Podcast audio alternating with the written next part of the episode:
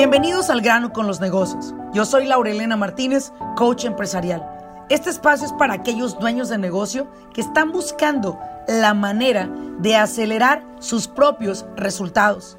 Desean aprender cómo tomar decisiones asertivas y con ello crear una mentalidad que apoye el desarrollo de sus negocios en el mundo moderno.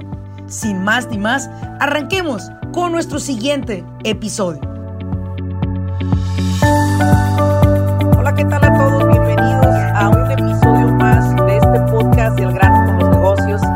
Saluda Laurelena Martínez y es un placer nuevamente poder compartir con ustedes información de gran valor como en cada podcast. Y fíjense que el día de hoy tengo un invitado especial que, bueno, ya lo hemos tenido aquí en nuestro podcast, pero lo volvimos a invitar porque surgieron bastantes preguntas y dudas de nuestros, de nuestros seguidores.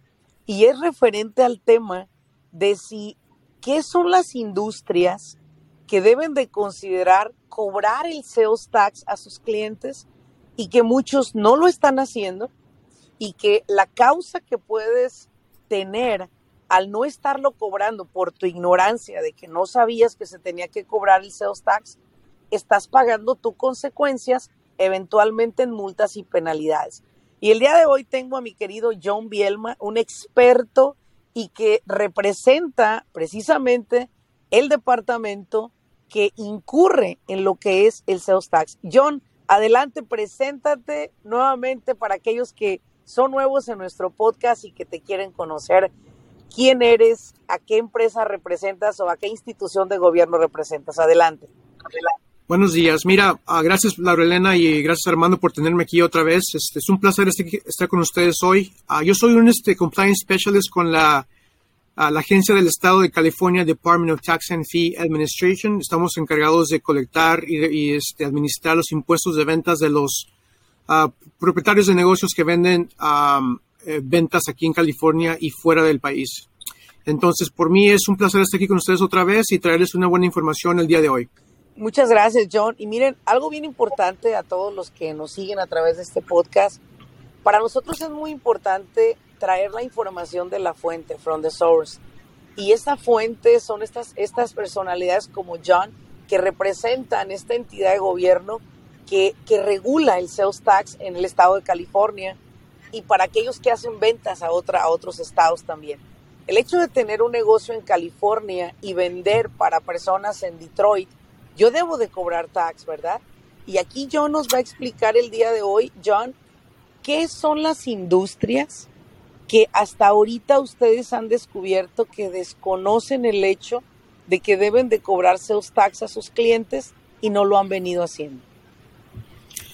Ok, pues mira, uh, empezamos con el simple hecho de que en estos días se facilita las, este, el comercio de vender por Internet, que es muy popular en estos días, ya sea por un website o por una plataforma um, este, de, de, de, otra empresa, pero es muy, común, es muy común encontrar ese tipo de ventas. Ahora, la pregunta es, la respuesta a tu pregunta, si yo vendo a otro, otra ciudad o otro estado en California, perdón, otro estado en Estados Unidos, ¿tengo yo que reportar y pagar impuesto de ese estado o de California?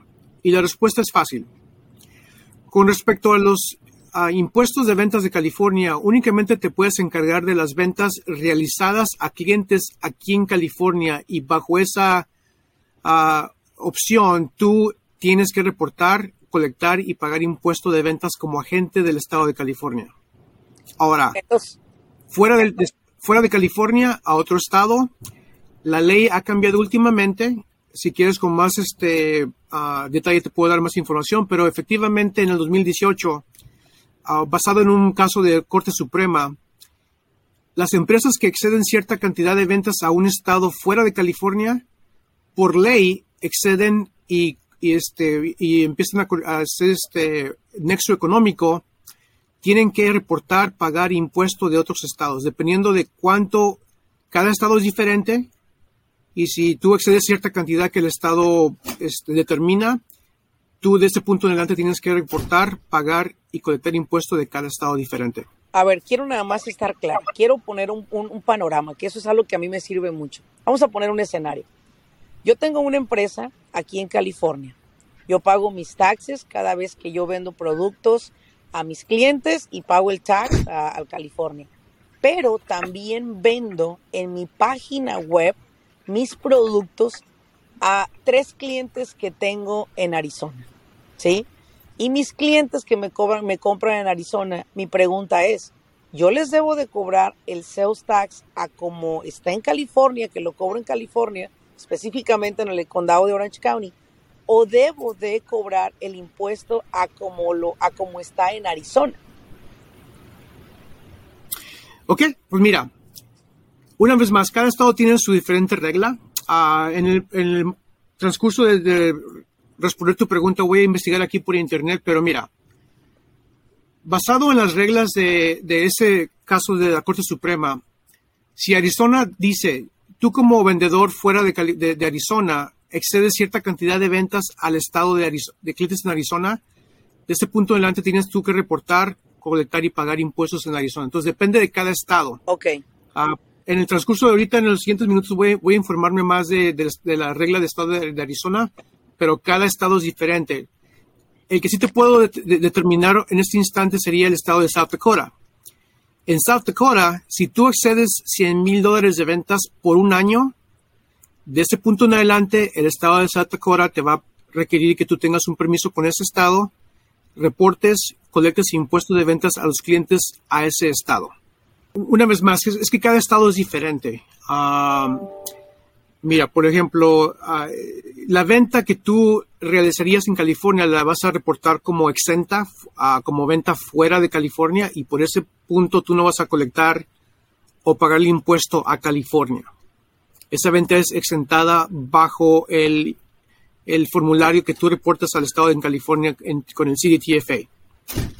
Ahora, si tú excedes a cierta cantidad, por ejemplo, como dijimos, el, Estado de Santa Dakota, y tú, tus ventas suben más de 100 mil de ventas totales en, a ese estado, ah, por esa situación este, el Estado te va, a, te va a requerir que tú colectes impuestos de, de, South Dakota y los pagues a ese Estado.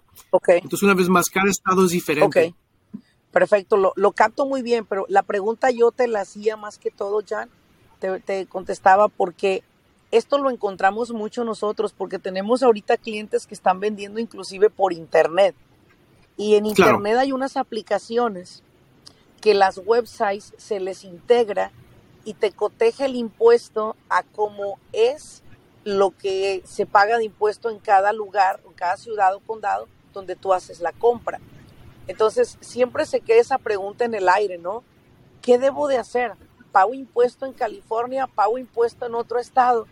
Y es ahí donde las personas, yo les, les he dicho, ve a la página, ve a la página o llama, llama para que te saquen de esa duda porque tú no, tú no puedes vivir con esa angustia. O peor aún, Joan, peor aún, lo que estamos encontrando bastante, aquí está Armando escuchándome, es el hecho que personas tienen un negocio de ventas por internet o tienen un negocio convencional y venden por internet, pero la venta que hacen por internet y el sales tax que cobran por internet, ¿qué crees? No lo están reportando. No lo están pagando, lo están tomando como parte de su ingreso. Claro, Ok, mira, uh, déjame te lo facilito un poquito más. Ya encontré aquí la página que, que corresponde a tu pregunta con el estado de Arizona, ¿ok? Para que sea, quede claro. Una vez más, tus ventas totales en tu negocio, no importa si fuera fuera de California o en California, son el total en bruto. Ok. Cualquier venta que, que sea fuera de California, tú la vas a exentar en tu formulario con nosotros como venta fuera de California. Por ese caso, tú no vas a reportarle y pagar el impuesto de, ventas a California por esas ventas. Ahora, una venta realizada al estado de Arizona, ya encontré aquí la página donde dice que Arizona sí adoptó el caso de Nexus de Marketplace en, el, que estaba, yo me estaba refiriendo. Ahora, si en Arizona, si tú, si tú excedes ventas al estado de Arizona en el año 2021 que exceden 100 mil dólares de ventas totales, por ley, Arizona te va a requerir que tú colectes, te registres y pagues ventas de impuesto al estado de Arizona. ¿Sí? Ok, perfecto. Eso me hace quedarme mucho más clara la pregunta que yo, que yo tengo para ti. Esa me quedó muy, muy clara y creo que a los que nos están escuchando les va a quedar claro, porque constantemente les está sucediendo eso de que no saben cómo reportarlo correctamente. ¿Me explico? Ahora, ¿qué me dices de los de construcción? Claro, sí, sí. ¿Qué me dices de las personas de construcción, Jan? Porque esa pregunta me la han hecho bastante también. Eh, Laura, este es mi negocio de construcción, ¿verdad? Yo debería de cobrar taxes. Yo debería de cobrar taxes por mis servicios que ofrezco. No solamente eh, pago taxes por lo que compro de productos, sino también debo de cobrarles taxes a mis clientes por, lo, por el trabajo que yo hago o no. Claro, ok, está muy fácil esa. Mira, con respecto a los contratistas, ah, hay una ley muy específica para esos tipos de negocios. Todo va a depender de cómo tú hagas el, invoice a tus clientes.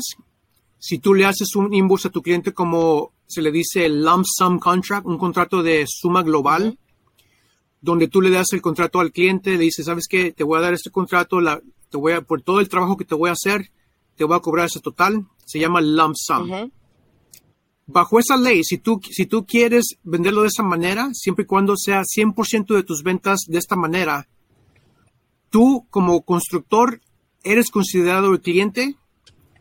Por esa razón, todo lo que tienes que hacer es tú comprar el material, pagar el impuesto donde tú compres tus, eh, tus materiales y cuando tú le vendes al cliente, tú, no tienes que hacer ningún markup. Simplemente le vendes el, contrato, le vendes el trabajo con, con el material incluido y ya tú no tienes que preocuparte por colectar y pagar impuestos de ventas bajo esos contratos.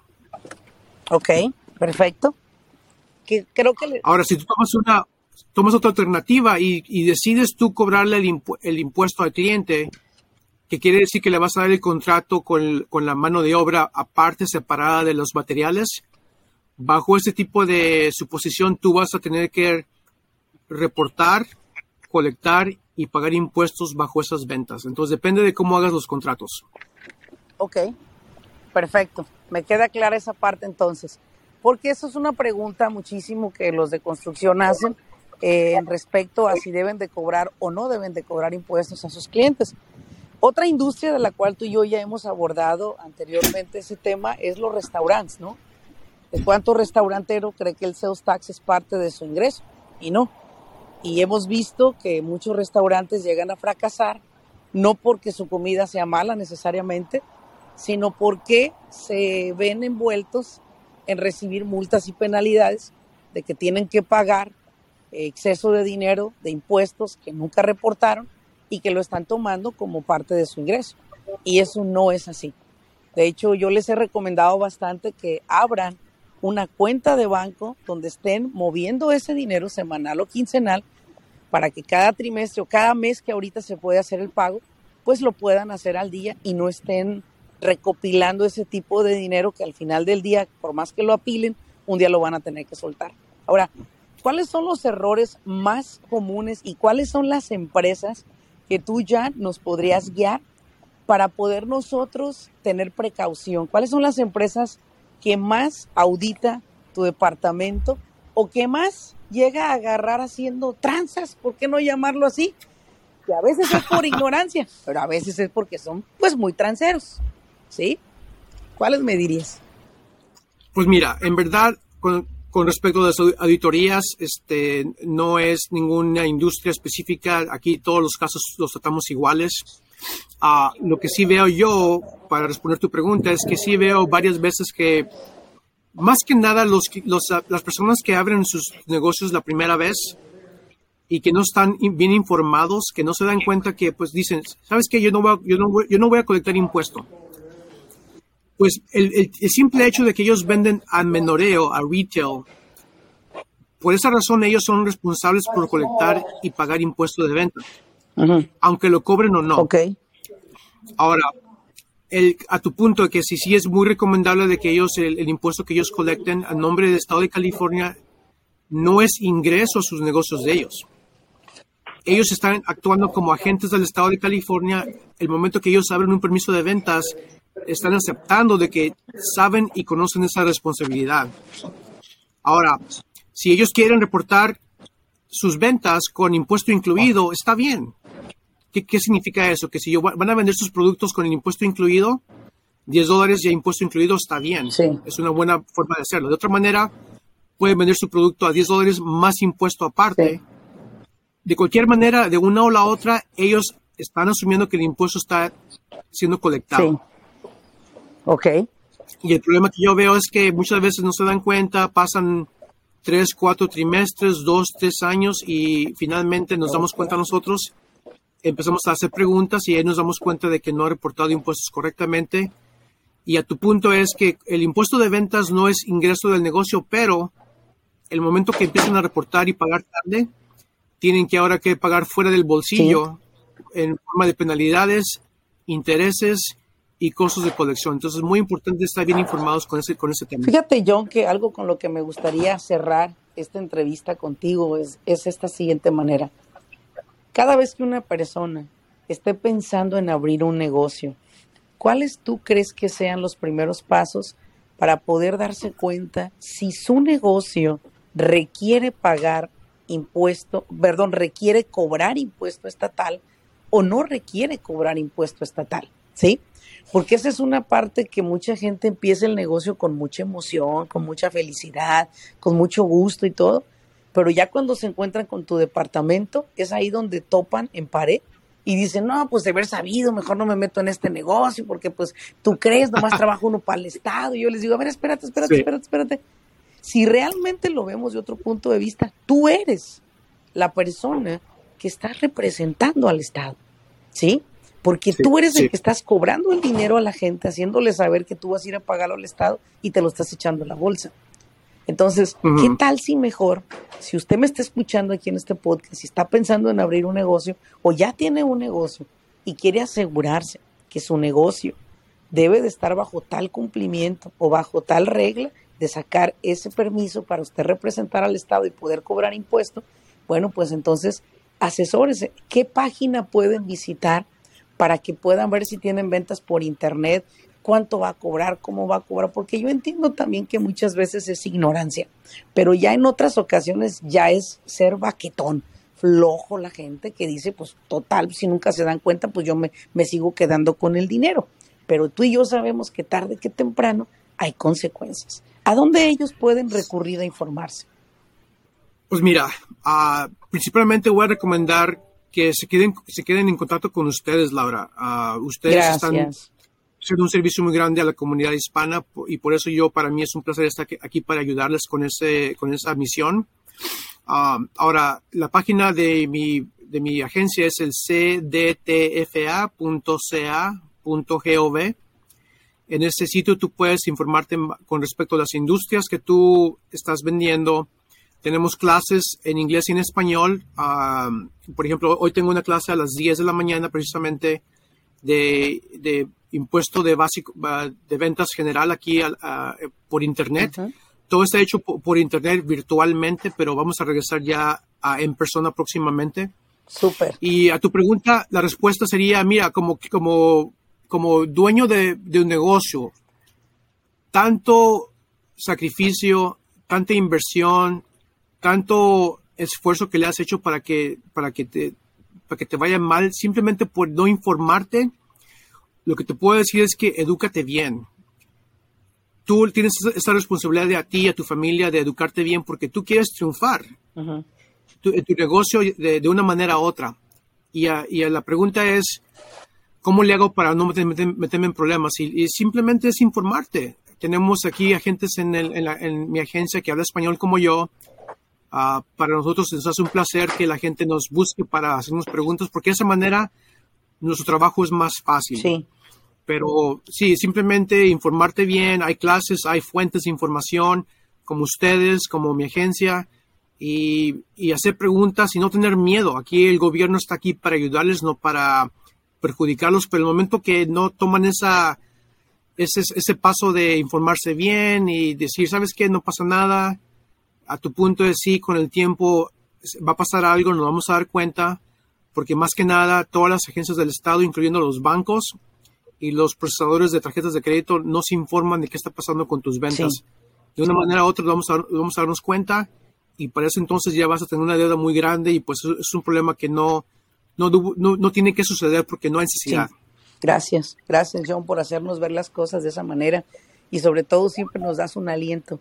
Ustedes están ahí para atendernos, ustedes están ahí para contestar nuestras preguntas y creo que si mal no estoy informada vas a estar conmigo en el simposio de negocios acompañándonos, dándole información a toda esta gente y si aún no has confirmado, espero tenerte ahí porque toda esta gente que va a ir a este simposio que sucede una vez al año, vamos a tener la oportunidad de informarlos, de seguirlos educando y qué mejor que puedan tomarlo de la fuente. Muchísimas gracias, John, por acompañarme a este podcast. Espero tenerte nuevamente. Ya sabes que yo soy un poquito abusiva con todo tu conocimiento y me encanta compartirlo con los demás. Así que te voy a tomar en cuenta próximamente para otra entrevista más y podremos tocar temas de otras industrias. Gracias, gracias Laura Elena, mucho gusto por estar aquí con ustedes otra vez y te confirmo que sí voy a estar en el simposio en esa, Sabía, sabía que iba a ser. Ya, me aprobaron, me aprobaron esta semana bravo, ya. Bravo, bravo, gracias a la agencia. Y bueno, pues quiero agradecerles a todos por seguirnos en este podcast y recuerden, ayúdenos a llegar a más personas. Comparte este episodio con personas que le puede servir esta información y como siempre les he dicho, es gracias a ustedes que podemos ser ahorita uno de los podcasts que tiene más downloads mensualmente. Armando y yo estábamos emocionados ayer con los números. Gracias a Dios estamos llegando a muchísimas personas en diferentes estados. Así que muchísimas gracias por seguirnos, compártanos, déjenos una reseña, regálenos cinco estrellitas como siempre y nos vemos en un siguiente episodio. Hasta luego.